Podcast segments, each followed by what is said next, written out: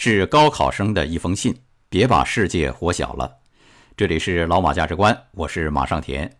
各位高考生，在你们上战场之前呢，想跟你们说说我眼中的世界。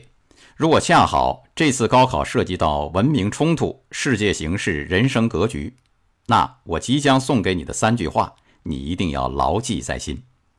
第一句话是“各美其美，美人之美，美美与共，天下大同”。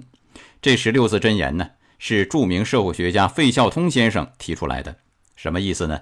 人们要懂得欣赏自己创造的美，还要包容欣赏别人创造的美。我的美、你的美、他的美合在一起，就会实现理想中的大同之美。简而言之，大家美才是真的美。这句话一定要记在心里。今年高考作文的时候有用，对我们观察世界有用，对于拓展我们的心胸也特别有用。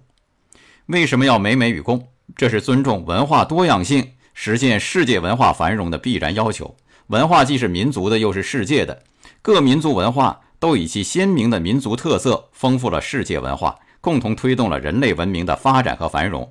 只有保持世界文化的多样性，世界才更加丰富多彩，充满生机和活力。可是你要看到，这世界东西方文明冲突越发的剧烈了。此时看世界，我们要有全球眼光。万类霜天竞自由，大自然才如此的辽阔壮丽；千帆竞渡，多元文化和平共存，世界文明才如此的交相辉映。这里面的关键点是什么？第一是自信心，先发现自身之美。费老指出，我们应当对中华文化的全部历史有所自觉，有清醒的认识，有自知之明，有自信，且有文化转型的自主能力。和文化选择的自主地位。第二是包容心，学会发现、欣赏他人之美，在相互欣赏、赞美，最后达到一致和融合。中国文化中的包容心是极其深刻的。君子和而不同。哎，我可以不同意你的观点，但我誓死捍卫你说话的权利。更不要说己所不欲，勿施于人。不仅仅是包容心，更要同理心，以他人之心为心。我绝不会把自己不喜欢的东西强加到你身上，让别人受到一丁点伤害。啊，这么一对比，特朗普的那种所谓“美国优先”就显得多么渺小啊！自信心倒是很足，但是包容心就太差了。只许我美，不许你美，谁比我美，我收拾谁。所以，美国到处发起贸易战，到处挑起战争，到处惹是生非，不惜贞操碎了一地，遮羞布都不要了。各美其美，美人之美，美美与共，迈向双赢。反之，只许我美，不许你美。哎，谁比我美，我收拾谁，则迈向毁灭。我要送出的第二句话是：风声雨声读书声，声声入耳。家事国事天下事，事事关心。你们知道，这是东林党领袖顾宪成撰写的对联儿什么意思呢？不能死读书，读死书。读书死啊，要关心窗外大事，志在天下，这是老生常谈。但是细思恐极呀。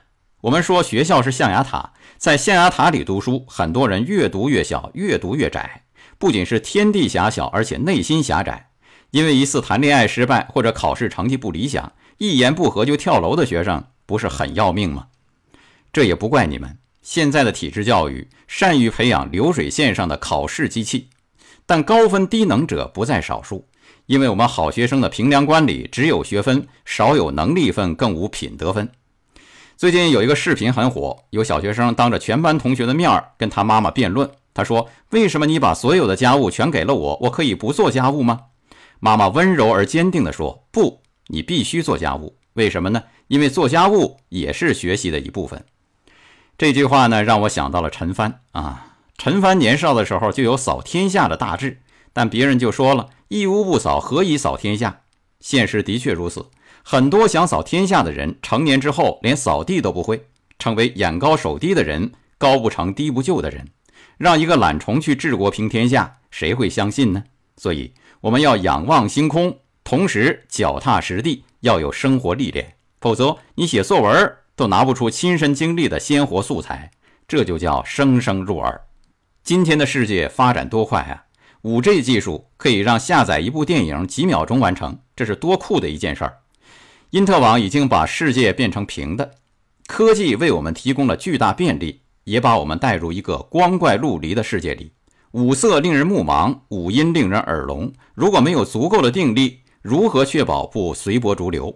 如果没有足够的能力，如何找到人生的定位呢？世界看似变了，但道理并没有变。这就是事事关心。研究证明，全世界自我实现的人有多少呢？只占百分之一到百分之三。是不是说，全世界现在的教育成功概率也只有这么多呢？这不值得我们反省吗？所以。一次高考的成败不值得我们大惊小怪，我们依然要关心世界，相信未来。我送出的第三句话是：为天地立心，为生民立命，为往圣继绝学，为万世开太平。这是北宋理学大师张载的名言。以前呢，我觉得这句话说的太大，一般读书人接不住，尤其是像我这种志大才疏的读书人，就说为生民立命这一点。不追求车子多大、房子多大，而追求为民众谋了多少福利，给这个世界贡献了多少，难不难？说容易不容易，说难也不难。你不贡献就要索取，哪有这样的道理？你对人群没有价值，又如何实现人生的价值呢？所谓君子谋道不谋食，这才是读书人该有的样子。丈夫生事能几何？安能叠谢垂羽翼？少年心事当拿云，谁念幽寒作呜咽？这涉及人生境界。我去高校演讲啊，常会提到哲学家冯友兰的人生境界。冯氏认为，人生有四种境界：第一种是自然境界，第二种是功利境界，第三种是道德境界，第四种是天地境界。正常人都要迈过自然境界和功利境界，向道德境界和天地境界努力。千万不要把人生活小了，像特朗普那种唯我独尊的境界，那种二元对立的思维是低级的，甚至还是动物世界里的状态，弱肉强食，你输我赢。对不起，这个反面典型太典型了，我再借来用用。为什么中国人读书志在圣贤呢？因为圣贤都是脱离了自然境界的人，成为一个高尚的人，一个纯粹的人，一个有道德的人，一个脱离了低级趣味的人，一个有益于人民的人。在道德境界当中，出发点一定是以他人之心为心，己所不欲，勿施于人，甚至不分国别，可以兼爱。到了天地境界，就更不可想象。啊，看看老子的《道德经》，他不仅是公民，更是天民。他的所作所为，不只是为自己、为自己的国家、为社会大众，更为地球的福祉、宇宙的利益。君子喻于义啊，真正以天下为己任。这种境界的人。他会随随便便往他国人民头上扔炸弹吗？这种境界的人会把破坏地球看作是理所当然吗？这种境界的人会把洋垃圾往别的国家运还理直气壮吗？各位考生，这就是我的临别赠言。咱们再温习一下：第一句“各美其美，美人之美，美美与共，天下大同”。第二句。风声雨声读书声，声声入耳；家事国事天下事，事事关心。第三句，为天地立心，为生民立命，为往圣继绝学，为万世开太平。简而言之，别把世界活小了。